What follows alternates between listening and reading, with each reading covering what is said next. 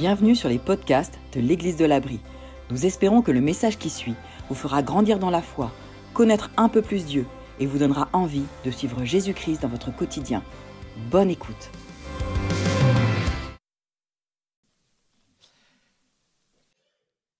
Nous allons euh, avoir le plaisir de commencer une nouvelle série, euh, Les chemins de l'intimité. C'est ça. Et, euh, et donc, c'est une série que euh, Rachel Janson, qui va venir parler pour la première partie, et moi, nous allons faire euh, ensemble. Un- un- une, thématique que- que trouve extrêmement intéressante. Et on va parler de l'intimité. Et ça va beaucoup parler autour des couples, évidemment. Et, et vous allez voir ça, on a fait ça en trois parties, avec trois, trois mots très importants que l'on va aborder à chaque fois. L'exclusivité, la vulnérabilité et la générosité. Donc trois thèmes que l'on va aborder pendant cette série. Et, euh, si vous avez des questions, si euh, euh, ça soulève des choses, des interrogations, parfois peut-être une contrariété, un petit énervement, en fait, nous, ça nous fait plaisir. Même l'énervement. Parce qu'en fait, ça veut dire qu'il y a une réaction. Donc c'est super. Donc s'il y a des réactions, n'hésitez surtout pas à venir nous voir.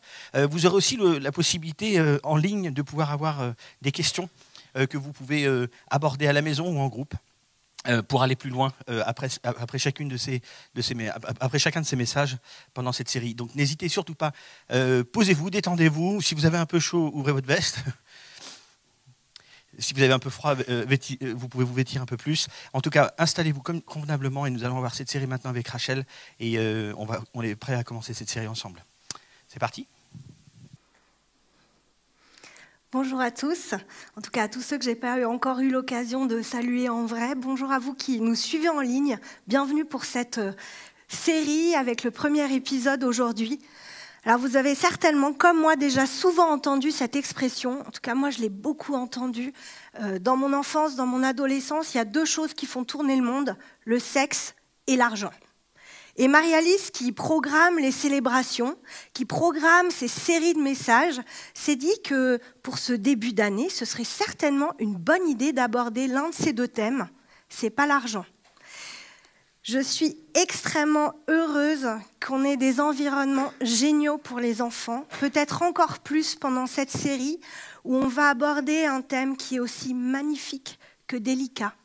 On va parler de l'intimité. J'en profite pour remercier les équipes qui aujourd'hui sont avec les enfants, avec les tout petits, avec euh, ceux qui sont en âge euh, d'être en maternelle, avec les plus grands aussi et les collégiens. Merci à vous.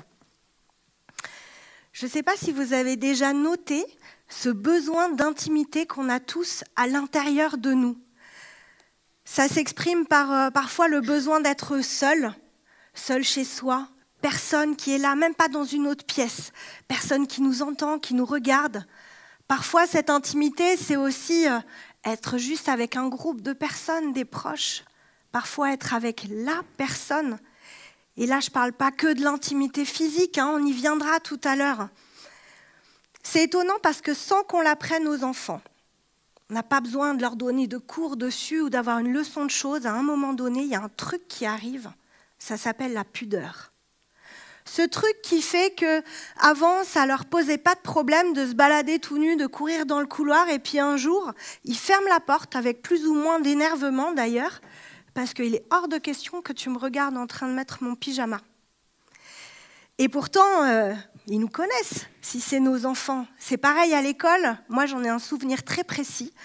Euh, J'adorais aller à la piscine jusqu'à un jour. Je peux vous le nommer. Un jour, j'ai trouvé ça détestable. Parce que j'ai réalisé que pour aller à la piscine avec mes copains de l'école, pourtant je les connaissais hyper bien, il fallait passer par le vestiaire collectif. Et ça, ben, c'est devenu problématique. C'est devenu gênant. C'est devenu tout d'un coup embarrassant. Et euh, c'est pas parce que je les connaissais pas. Parce que connaître quelqu'un, finalement même passer beaucoup de temps avec lui, ben, ça n'a rien à voir avec l'intimité. Il y a un peu plus de dix ans, avec Benoît, on a fait une année euh, de, de césure, une année de break. On a pris du temps pour euh, étudier la théologie, pas très loin d'ici, à nos gens. Euh, et- et on côtoyait tout le temps nos profs. On n'était pas en internat, on vivait chez nous, mais on passait beaucoup de temps avec eux, on mangeait avec eux, on faisait des sorties avec eux, évidemment, on avait les cours. Et un jour, j'ai demandé un entretien à une de mes profs parce que je voulais parler avec elle d'un sujet en particulier. Elle m'a proposé de le faire autour d'un repas chez elle. Et je me souviens très bien que ce jour-là, donc je me souviens du sujet de la discussion, mais je me souviens surtout de mon sentiment, de mon émotion à ce moment-là. J'étais tellement gênée. C'était hyper inconfortable. Et j'ai réalisé pourquoi. Parce que j'étais pas au bon endroit avec elle. C'était ma prof, on se connaissait bien, on se connaissait d'avant d'ailleurs, mais là j'étais dans son intimité, dans son appartement, dans sa cuisine, en quelque sorte, j'avais rien à faire là. Connaître quelqu'un même depuis longtemps, ça nous rend absolument pas intime, en tout cas pas de façon automatique. C'est évidemment encore plus fort quand on parle de l'intimité physique, de l'intimité sexuelle. Et d'ailleurs, parfois, on confond, on mélange un peu ces deux mots comme si c'était euh, deux synonymes. C'est peut-être une manière un peu plus soft hein, de parler de ça, un peu moins gênant. On utilise le mot intimité, mais en fait, c'est bien embêtant parce que le mot sexe et le mot intimité, c'est pas du tout les mêmes. C'est deux mots, et derrière ces deux mots, il y a deux réalités bien distinctes, bien différentes. Et on a tous à perdre si on confond ces deux réalités derrière ces deux mots. La sexualité, ça fait partie de l'intimité. C'est une de ces dimensions. Mais l'intimité, elle n'est pas que sexuelle, et heureusement. Beaucoup savent bien que le sexe peut ne pas être intime du tout.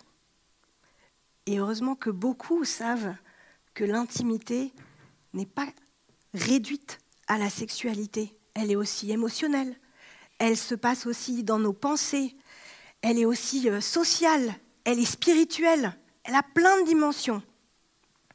Et dans cette série, un peu euh, la même manière que Benoît et Lorenzo, dans la série sur l'amitié BFF, euh, avaient dit qu'une partie des principes, ou même presque tous, hein, je pense, des principes sur l'amitié s'appliquent au couple, eh bien, dans cette série, il y a une partie des principes que vous pourrez aussi appliquer à vos amitiés, à vos autres sphères, mais pas tous. Parce que certaines, elles ne sont que réservées au couple. Alors l'intimité. L'intimité, c'est ce qui est à l'intérieur.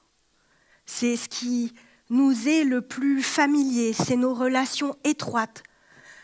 Pour le dire autrement, en fait, c'est pouvoir se tenir dans la proximité de quelqu'un sans éprouver aucune gêne. Ça, c'est l'intimité idéale. Ça ressemble un peu à ce, à ce schéma, à ce carré. L'intimité, c'est tout ce qui est à l'intérieur, là. Ce que je partage pas, ou alors que je partage uniquement de manière choisie avec un petit groupe de personnes, parfois un petit peu plus grand, parfois avec une seule personne. En fait, tout dépend du degré d'intimité. On a cette expression-là. Et encore une fois, ça concerne nos pensées, nos envies, nos rêves, notre corps aussi. L'intimité, ça concerne absolument toute notre personne. Et c'est quelque chose de relationnel. De l'intimité dépend la relation qu'on a soi avec soi. De l'intimité dépend nos relations aux autres. Et la relation à Dieu aussi. Alors si vous n'êtes pas chrétien, mais soyez 100% à l'aise de ne pas adhérer à ce que je vais dire. Mais je vous invite à écouter. Des fois que. Il y a peut-être des choses à prendre. Peut-être des choses qui pourraient, euh, je ne sais pas, vous faire réfléchir. Rechercher ces relations privilégiées, que ce soit dans la famille, dans le couple, avec ses enfants, même au niveau professionnel, je crois que c'est quelque chose qui est voulu par Dieu pour nous aider à vivre nos relations du mieux possible. Je crois que c'est Dieu qui a mis cette capacité en nous. L'intimité, c'est un privilège relationnel, c'est quelque chose de voulu. D'ailleurs, Dieu lui-même souhaite cette intimité avec chacun de nous. Une intimité émotionnelle, une intimité de pensée, une intimité relationnelle, spirituelle. Mais il nous impose rien. Il aime tous les humains, ou plutôt je vais le dire autrement. Il nous aime chacun de nous dans une relation privilégiée et spéciale. Et c'est justement parce qu'il nous aime qu'il a installé l'intimité dans le mode relationnel idéal du départ. C'est pas du tout un hasard, ça s'est pas fait comme ça. Alors on va regarder un premier texte de la Bible. J'aurais presque pas besoin de l'afficher. Il est connu, qu'on soit chrétien ou pas, il fait partie de notre culture. On en a entendu parler un jour. C'est un texte qui est tout, tout, tout au début de la Bible, dans le premier livre, au début de ce premier livre, dans la Genèse. Avant ce texte, je vous le résume rapidement, on fait la connaissance de Dieu, on voit qui crée la terre, qui crée tout ce qu'il y a euh, sur la terre, il crée l'homme et la femme, et puis euh, on en arrive là. C'est pourquoi l'homme laissera son père et sa mère et s'attachera à sa femme, et les deux ne feront plus qu'un. Genèse 2, hein, je vous ai dit, c'est tout au début. Et si on le remet dans la perspective, c'est non seulement au début de la Genèse, mais par rapport à la Bible, ce livre de 66 livres, on est vraiment tout au début. Et dès le début, il y a quoi? Il y a l'intimité, avec la puissance que ce lien implique. Les, les hommes, les femmes, ou l'homme et la femme, là, sont tout juste créés et déjà, les deux ne font qu'un. L'idéal relationnel est installé. On ne peut pas plus proche en fait. Hein. le couple, c'est le meilleur exemple qu'on ait de cette relation privilégiée parce que c'est seulement dans le couple que l'intimité peut se déployer dans toutes ses dimensions. Alors pour l'instant, on n'a que Adam et Ève. Ce sont les seuls humains que le texte mentionne, mais c'est intéressant de voir qu'il y a déjà l'idée de la filiation. On voit que Adam et Ève, mais on parle déjà de père et de mère. Et en fait, c'est très clair. On a déjà un grand principe de l'intimité. C'est lié au couple. Ce ne sera pas mêlé à celle de vos enfants. Les parents, votre intimité ne sera pas liée à celle des générations futures. Et puis on continue dans le texte. L'homme et la femme étaient tous deux nus, sans en éprouver aucune honte. On revient sur Adam et Ève, sans transition. Ils n'ont pas honte, leur nudité, elle est normale. Elle est normale parce qu'elle est saine, elle est protégée, elle est dans le cadre que Dieu a voulu, qu'il a installé pour les hommes. Elle n'est pas honteuse. Elle n'est pas un sujet d'humiliation. C'est ce qu'elle devrait être pour nous aussi. Jamais ça devrait être un sujet d'humiliation, la nudité. Jamais ça devrait être un prétexte à violence. Jamais ça devrait être... On devrait lui manquer de respect. En tout cas, c'est ce à quoi on aspire, je crois. Et puis Moïse continue euh, son récit. Et puis on va aller dans le, le chapitre d'après parce que juste, juste après ça, juste après que les deux ne fassent qu'un, juste après que les deux soient là, n'aient pas honte de leur situation, de leur nudité, soient tranquillement installés dans l'intimité, eh bien arrive le chapitre 3 de la Genèse avec la première euh, transgression du cadre relationnel idéal que Dieu avait créé pour les hommes. Les yeux de tous deux s'ouvrirent, ils viennent de désobéir les, yeux de tous deux s'ouvrirent et ils se rendirent compte qu'ils étaient nus. Ils se firent donc des pagnes en cousant ensemble des feuilles de figuier. Et au moment de la brise du soir, ils entendirent la voix de l'Éternel Dieu parcourant le jardin. C'était une habitude qu'ils avaient. Le soir, ils avaient rendez-vous.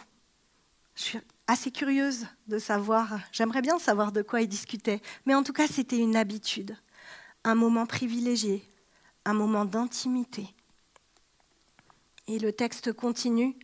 Alors l'homme et la femme se cachèrent de l'Éternel parmi les arbres du jardin. Mais l'Éternel Dieu appela l'homme et il demanda Où es-tu? Et celui-ci répondit J'ai entendu ta voix dans le jardin et j'ai eu peur, car je suis nu, et je me suis caché.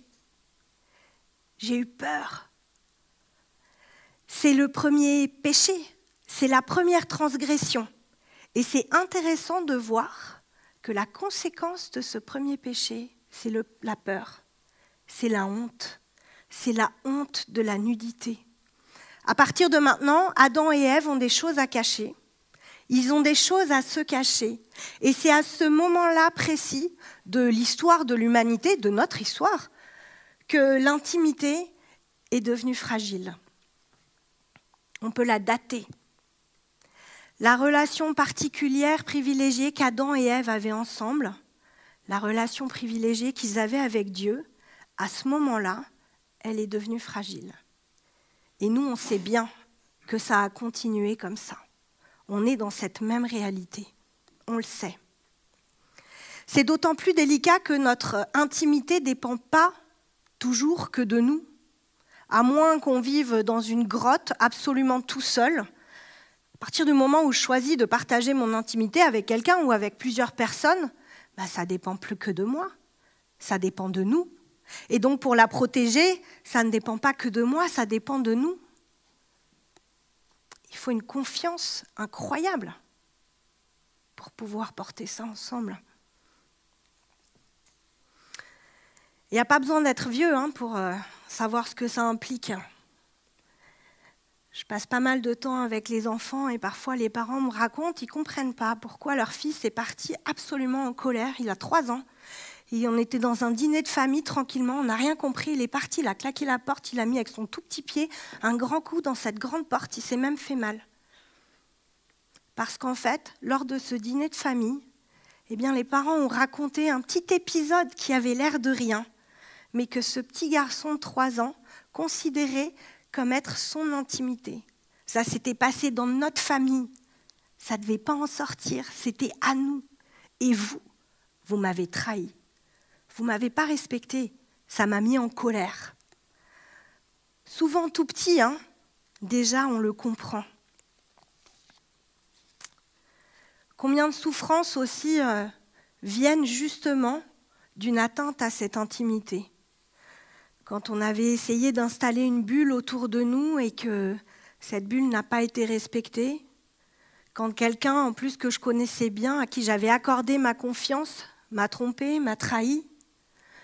Parfois, la souffrance, elle vient aussi du fait que moi, je me retrouve à voir des choses ou à savoir des choses qui n'étaient pas en fait pour moi. Mais ça m'est arrivé dessus, ça m'est tombé dessus et maintenant je le porte. J'en souffre peut-être même. Ça fait très longtemps hein, que les humains sont tiraillés. Vraiment. Ils doivent lutter pour préserver leur intimité. Et c'est une lutte qui dure depuis le début de l'humanité et pourtant, bah, le combat n'est pas gagné.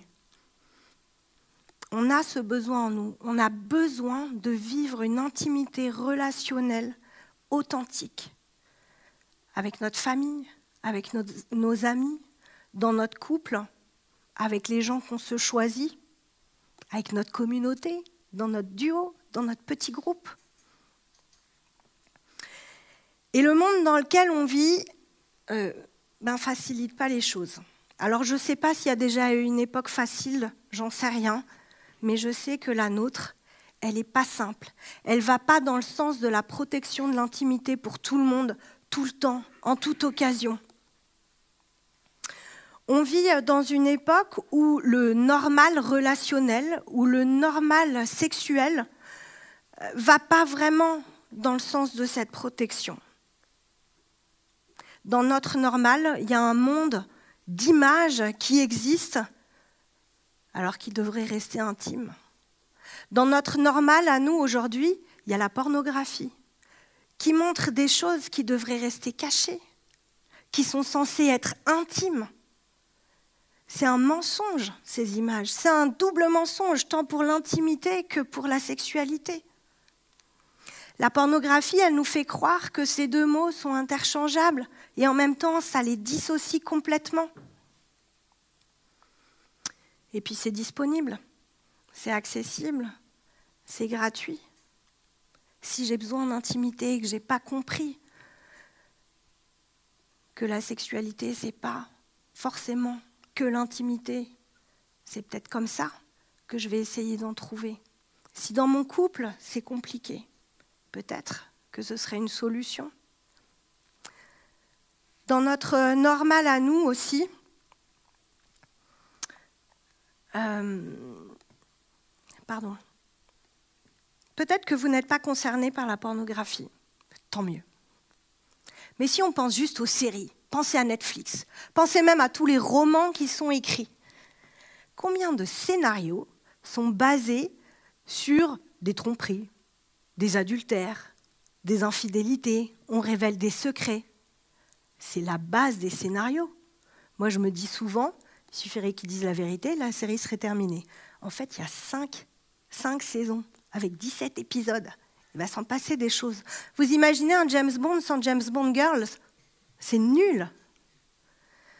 À côté de ça, imaginez la série. Ok, ça raconte l'histoire d'un couple, un peu banal, ordinaire. Ils se rencontrent, on ne sait pas bien où, et puis ils font connaissance. Ils décident de passer leur vie ensemble, ils s'engagent. Dans cette série, on voit la magnifique fête de mariage, on voit la joie, on voit les invités. Et puis à un moment donné, on voit le couple comme ça qui s'éloigne en laissant la fête derrière. Imaginez le bruit, les chansons et tout. Et puis s'affiche à l'écran ça. The end. Hyper frustrant. Ben ouais, mais ce qui va se passer là, ça ne nous regarde pas. Ce qui va se passer là, ça va être leur intimité, leur histoire, et on n'a pas besoin de savoir. Une série en une saison, un épisode. Je ne suis pas sûre qu'elle arrive en top 10 de Netflix. Par contre, j'ai beaucoup d'amis qui m'ont dit qu'ils aimeraient bien être le personnage principal de cette série, qui s'identifieraient bien à l'un ou à l'autre.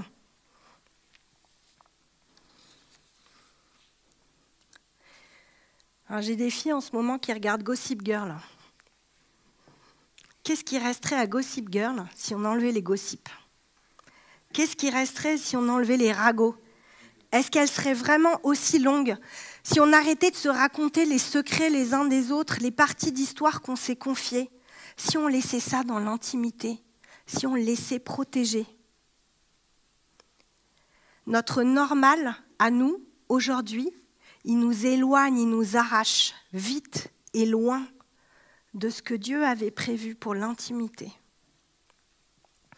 Et puis, dans notre normal, dans le vôtre peut-être, on nous apprend aussi parfois que Dieu est un tyran, qu'il faut se libérer de cette oppression parce que Dieu est contre le sexe. Mais c'est tout le contraire.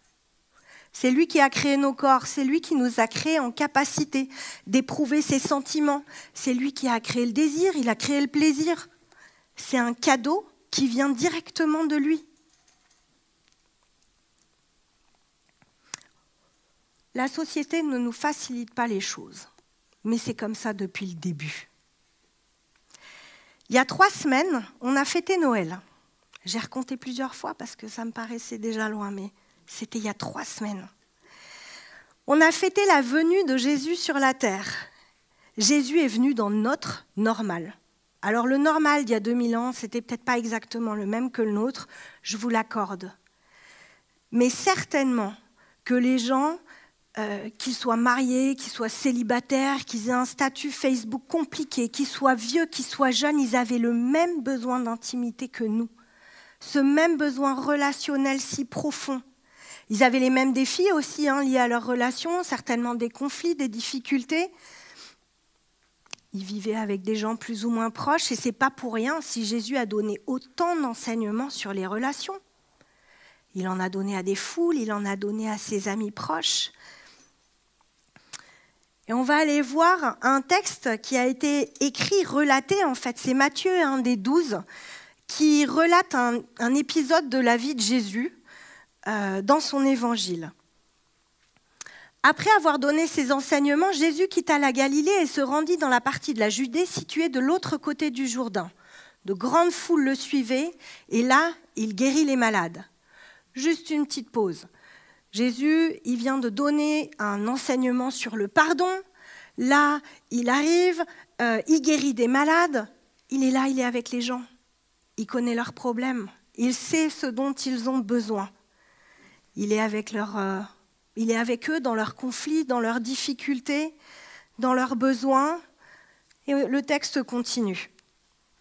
Des pharisiens s'approchèrent de lui avec l'intention de lui tendre un piège. Ils lui demandèrent Un homme a-t-il droit de divorcer d'avec sa femme pour une raison quelconque? Les pharisiens, c'est des spécialistes de la loi, ils connaissent très bien l'Ancien Testament. Ils connaissent très bien les commandements de Dieu. Et là, ils veulent piéger Jésus. Mais quel meilleur sujet Le mariage, les relations, le couple, l'intimité. Tiens Jésus, toi, tu guéris des malades, tu as l'air de faire attention à tous ceux qui t'entourent, ça a l'air d'être important pour toi, mais dis-nous de quel côté tu es? Tu es, tu es avec ceux qui sont pour ou tu es avec ceux qui sont contre? Et fais bien attention. Parce que si tu dis que le divorce est interdit, perdu. En fait, il y a des exceptions dans la loi. Je pense que tu les connais. Si tu dis que le divorce est autorisé, perdu aussi, parce qu'au départ, non, le divorce est interdit. Jésus, plutôt que de rentrer dans le débat des raisons légitimes ou non, c'est intéressant, on commence par rappeler le projet originel de Dieu pour le couple. Il élude pas du tout la question, hein, mais on va regarder ce qu'il répond. N'avez-vous pas lu dans les Écritures qu'au commencement, le Créateur a créé l'être humain, homme et femme, et qu'il a déclaré, c'est pourquoi l'homme laissera son père et sa mère pour s'attacher à sa femme, et les deux ne feront plus qu'un. Ainsi, ils ne seront plus deux, ils feront un. Que l'homme ne sépare donc pas ce que Dieu a uni. Il répond. Il répond, mais il commence par dire ce que Dieu veut pour les hommes et pour les femmes. Faire un, être en intimité. C'est ça le projet. En quelque sorte, Jésus est en train de dire, mais oui, je, sais, votre réalité, elle est complexe. D'ailleurs, c'est pour ça que je suis venue. Mais le projet relationnel de Dieu, pour vous, c'est le même qu'au départ. Je ne reviens pas dessus, le plan est bon, c'est en vivant vos relations de cette manière-là que vous serez heureux. C'est en vivant vos relations de cette manière-là que vous honorerez Dieu, que vous vous honorerez vous-même, que vous honorerez les autres.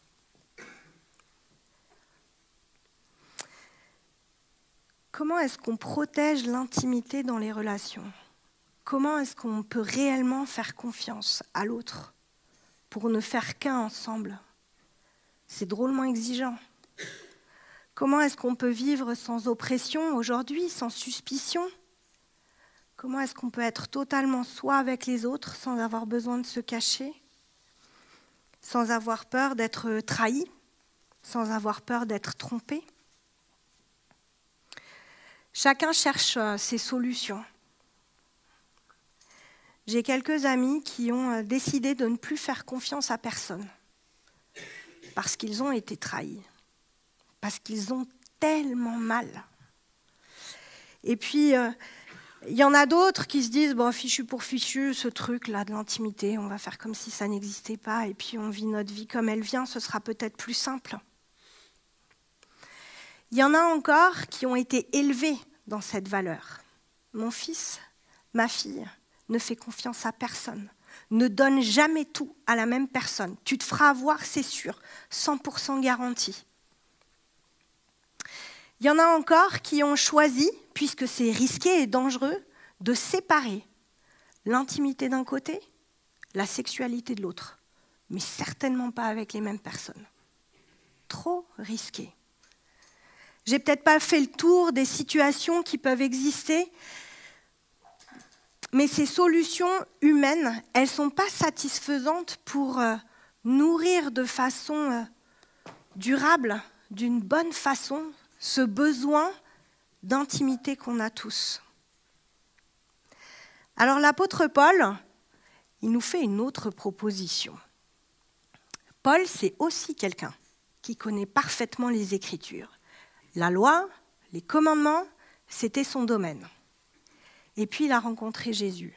Une rencontre qui a littéralement bouleversé sa vie. Elle a créé des changements relationnels chez lui. Elle a créé des changements sur sa manière de se voir. Elle a évidemment changé son regard sur Dieu. C'est ce qui se passe quand quelqu'un rencontre Jésus. C'est ce qui se passe quand quelqu'un devient chrétien, quand il se dit que c'est tellement incroyable qu'il va décider de suivre Jésus. Et quand on choisit de suivre Jésus, on cherche à savoir ce qu'il veut pour nous. Et Dieu, c'est un Dieu relationnel. Savoir ce que Dieu veut pour nous, c'est aussi savoir ce qu'on fait maintenant de nos relations. toutes nos relations. Parce que la foi, c'est quelque chose de pratique, quelque chose de relationnel. Alors voilà ce que Paul écrit. C'est pourquoi l'homme quittera son père et sa mère pour s'attacher à sa femme, et les deux ne seront plus qu'une seule chair. Il écrit ça aux Éphésiens, et je vous promets, je ne me suis pas trompée. Encore une fois, ce même texte. Ça arrive à la fin d'un paragraphe où euh, Paul explique à ses lecteurs comment s'aimer de la bonne façon dans le couple, comment se soumettre l'un à l'autre, quelle est la manière de s'aimer? Et dans sa conclusion, l'homme quittera son père et sa mère pour s'attacher à sa femme. C'est intéressant, lui aussi, il reprend la Genèse, comme Jésus.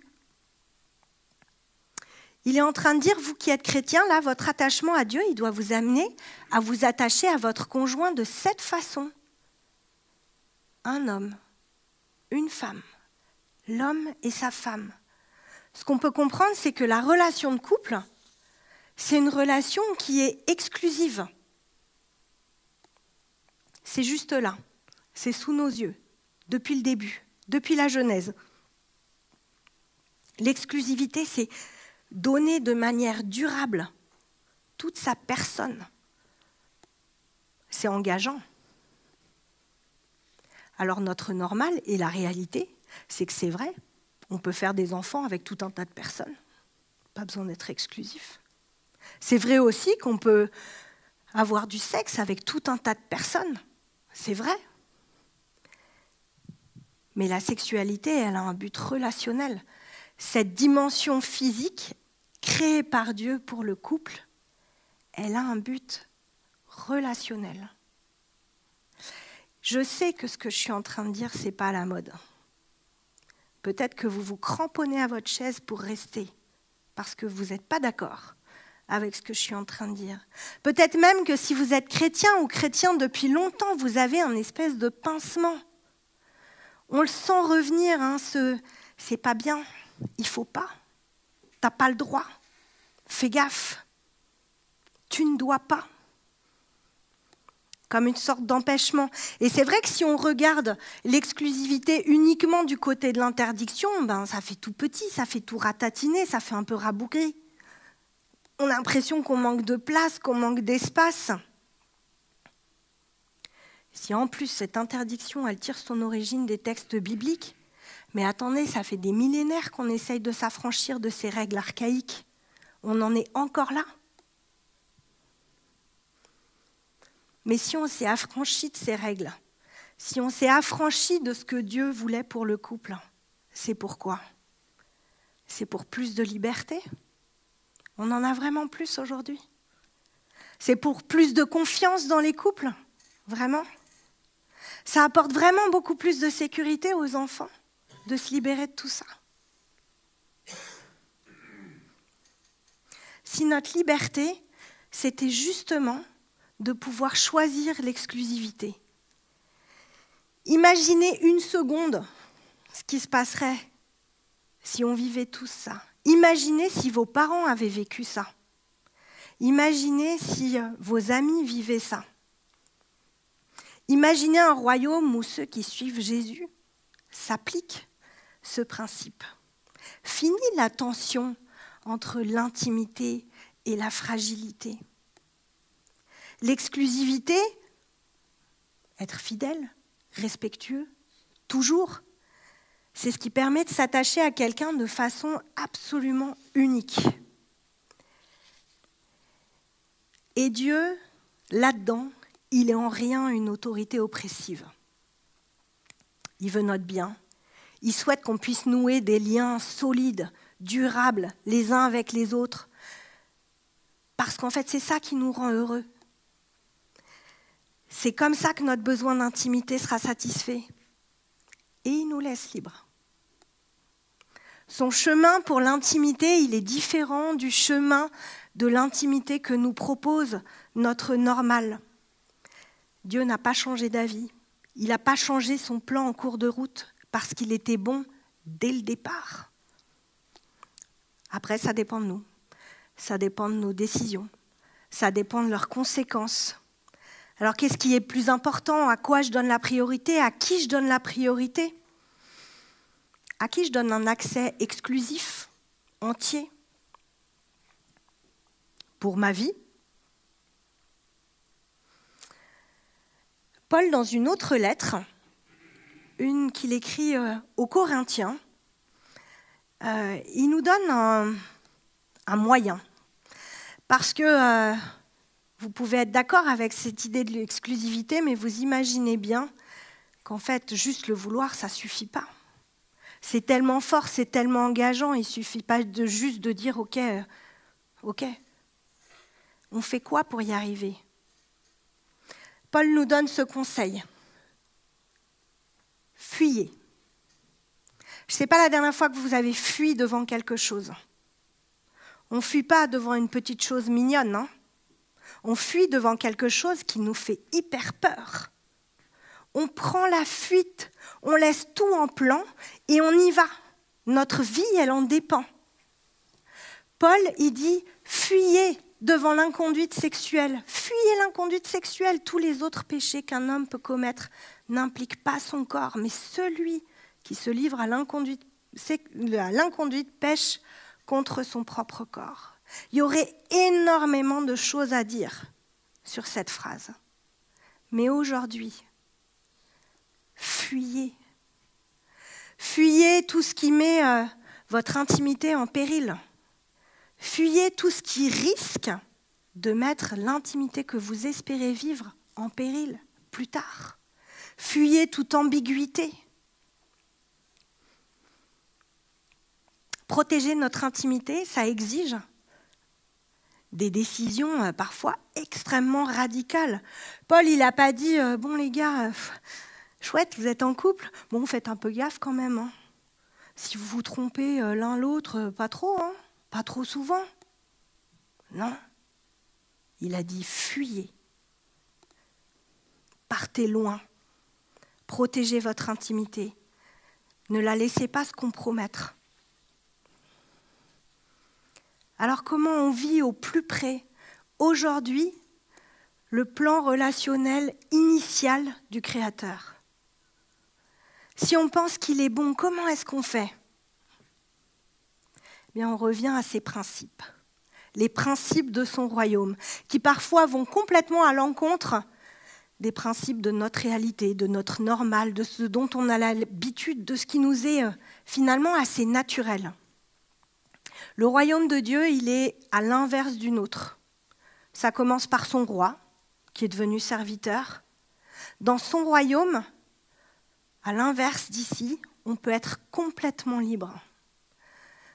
Dans son royaume, l'intimité, la vraie, elle est possible. Et son royaume, il est réel. Ce n'est pas un truc de conte de fées. Alors si on revenait à ce que Dieu a prévu de grandiose pour nous, on pourrait expérimenter cette sécurité relationnelle avec toute la liberté qu'elle apporte. On pourrait faire de l'intimité un cadeau précieux à offrir, mais aussi à recevoir. C'est le début de l'année, certains d'entre vous ont certainement fait des vœux. D'autres ont peut-être fait le bilan de leur année 2023 ou se sont mis des objectifs pour 2024. Ben, je vous propose de rajouter une réflexion à toutes ces traditions de début d'année, de réfléchir à l'intimité dans vos relations. Est-ce qu'elle est au bon endroit? Est-ce qu'elle est avec les bonnes personnes? Est-ce qu'il y a des décisions à prendre pour préserver votre intimité ou celle des autres? Est-ce qu'il y a des décisions à prendre pour la retrouver pour l'honorer, pour la protéger, pour la maintenir? Quel est le risque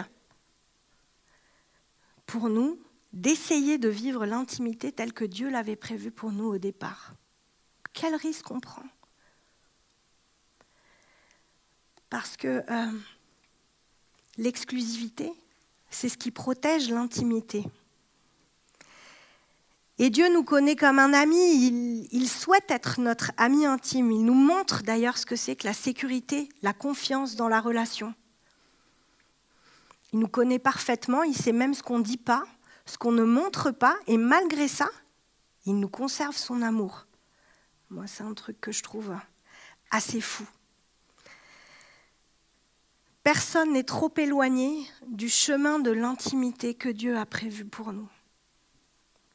Et aujourd'hui, on peut y revenir si peut-être on s'en est éloigné. Personne n'est trop loin. Dieu veut être l'ami intime de chacun de nous. On peut choisir aujourd'hui de retourner sur ce chemin. On peut choisir d'essayer de marcher dessus si c'est nouveau. On peut y revenir, Dieu relève, Dieu pardonne, Dieu restaure chacun d'entre nous. Je vais prier pour terminer.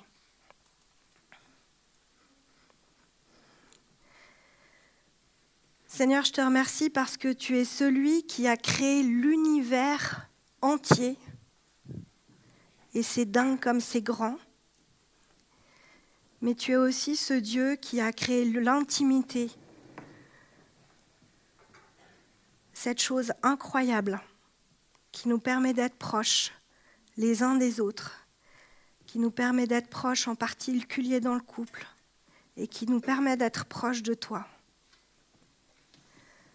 Seigneur, tu nous connais, chacun d'entre nous, tu sais où on en est, tu connais nos inspirations. C'est toi qui as créé ce besoin d'intimité en nous. Et c'est parfois douloureux, mais en réalité c'est une bonne chose. Je te prie de nous montrer comment satisfaire ce besoin d'une manière saine, d'une manière qui te plaît. Amen.